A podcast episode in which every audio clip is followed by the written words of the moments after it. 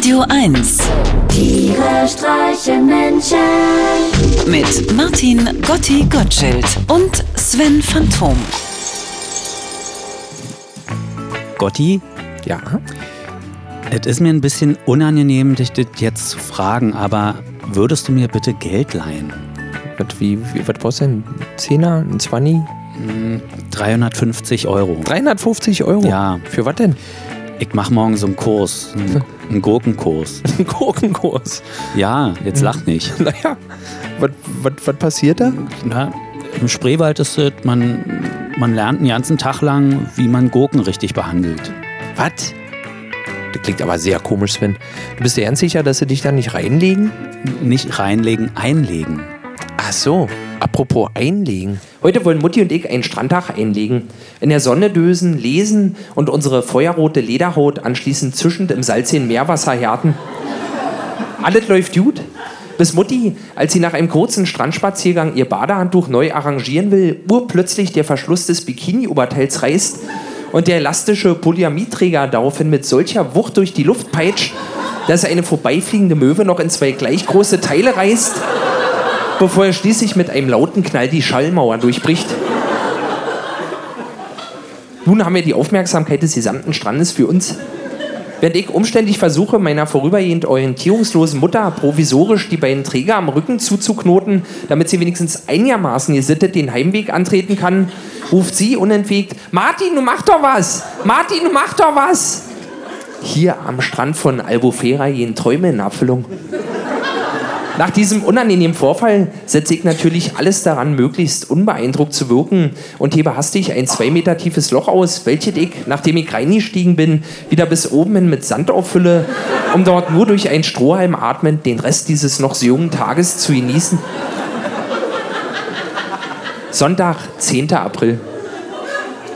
Nach dem gestrigen Vorfall haben wir beschlossen, Albufera für einige Zeit zu verlassen und mit einem Mietwagen den Nordwesten Portugals zu erkunden, in der Hoffnung, dass sich die Nachricht von Muttis infernalischen Polyamidträger noch nicht bis dorthin rumgesprochen hat.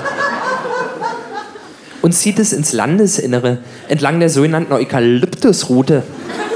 Auf der Eukalyptusroute soll es überall ganz nach Eukalyptus duften, da es dort wohl vor Eukalyptusbäumen nur so wimmelt. Das ist ja irre. Das wollen wir uns natürlich nicht entgehen lassen. Wir wollen auch mal einen echten Eukalyptusbaum sehen. Wir lieben Eukalyptus. So steht zumindest im Reiseführer. Mutti und ich merken davon aber nichts, da schon der Duft der Orangenbäume hier oben dermaßen betörend ist, dass wir am liebsten nur noch einatmen und nie wieder ausatmen würden. Aber das geht natürlich nicht. Am frühen Nachmittag erwärmen wir bei Netto zwei portugiesische Salamis, die zum überwiegenden Teil aus grobem Knorpel, gesalzenem Salz und geronnenem Blut zu bestehen scheinen. Genau das Richtige für uns. Wir haben Hunger und pfeifen auf dem letzten Loch. Sonntag, 11. April. Beim Frühstück nimmt ein junges russisches Pärchen neben uns Platz. Er scheint unheimlich verliebt zu sein, liebkost sie zärtlich und bringt ihr wie ein emsiges Vogelmännchen unentwegt Essen, Getränke und sogar kleine Zweige an den Tisch. Was für seine Freundin aber noch lange kein Grund ist, ihn deswegen nun gleich anzulächeln. Sie hält sich offensichtlich für einen sehr, sehr kostbaren Schatz. Dabei gibt es dafür überhaupt nicht den geringsten Anlass. Um die Haare sieht sie aus, als wäre sie gerade vom Starfriseur Udo Walz eine halbe Stunde lang geohrfeigt worden. Ihre Nase ist so rot wie die grobe portugiesische Salami und ihr Blick so verführerisch wie der einer überfahrenen Katze. Ich verstehe den jungen Mann nicht. Vielleicht hat ihm seine Freundin gestern Nacht einen lang gehegten erotischen Wunsch erfüllt. Ich will's hoffen. Anders kann ich mir sein Benehmen jedenfalls nicht erklären. Und er muss ja auch mal bedenken, wie hoch er mit seinem Verhalten die Messlatte für die ganzen anderen Männer legt, die noch nach ihm kommen. Mit seiner übertriebenen Fürsorge verdirbt er doch allen die Preise. Das habe ich jetzt nicht verstanden. Messlatte hochlegen, Preise verderben. Hm, Worum geht's denn da jetzt? Mann, es geht darum, dass da der Mann versucht, seine Frau mit kleinen Geschenken gefügig zu machen, damit er am Abend auf sie hochklettern kann. Ach so, wegen hier Naja, Knickknack. Ah, aber wie alt war denn der Mann? Wir sind nicht so um die 30. Äh, wie, und du meinst, mit 30 hat er noch Interesse an sowas? Naja, nu. Na, naja, ich dachte, das ist wie mit Apfelkorn. Mit 14 ist die Sache durch. Ah, da spricht wohl jemand aus eigener Erfahrung. Naja.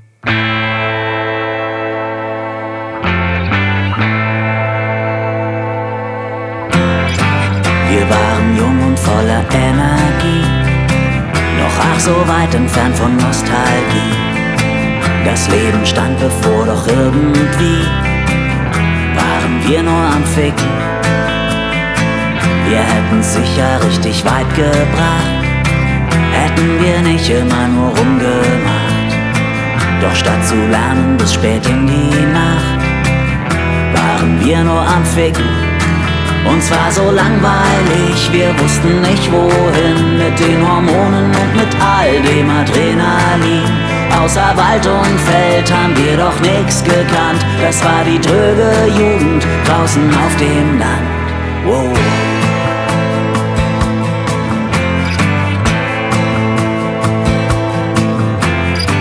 Wir hingen selten auf der Straße rum, kannten weder Gras noch Opium, beschränkten Sport nur auf ein Minimum, denn wir waren ständig am Ficken. Sag mal, geht das jetzt die ganze Zeit so?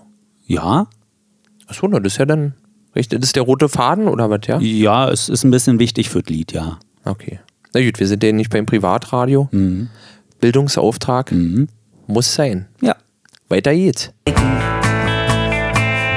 Unseren Eltern sagten wir immer, wir gehen Musik hören oben im Zimmer. Ich nehme an, die hatten schon einen Schimmer, dass wir immer nur ficken.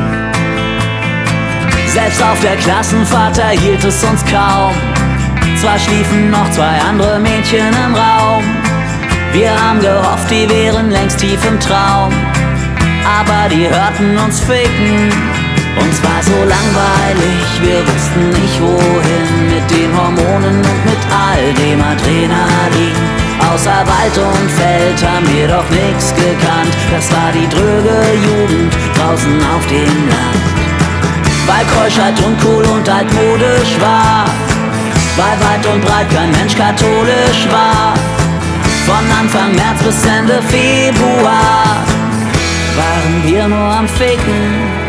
Der erste Scheidenpilz, das erste Fungizid, wie man zum Kenner wird auf diesem Fachgebiet. Sowas kommt davon außerhalb der Stadt, weil man im Dorf keine Alternative hat. Die Hände ständig unter ihrem Oberteil. Waren wir wirklich verliebt oder nur obergeil? Die Hoffnung, dass beim Kauf vom ersten Schwangerschaftstest die Apothekerin sich nichts anmerken lässt. Uns war so langweilig, wir wussten nicht wohin. Selbst mit mehr Taschengeld ist auf dem Dorf halt nicht mehr drin. Da war echt nichts los, doch wie man so schön sagt, Gott sei Dank haben wir beide uns gehabt.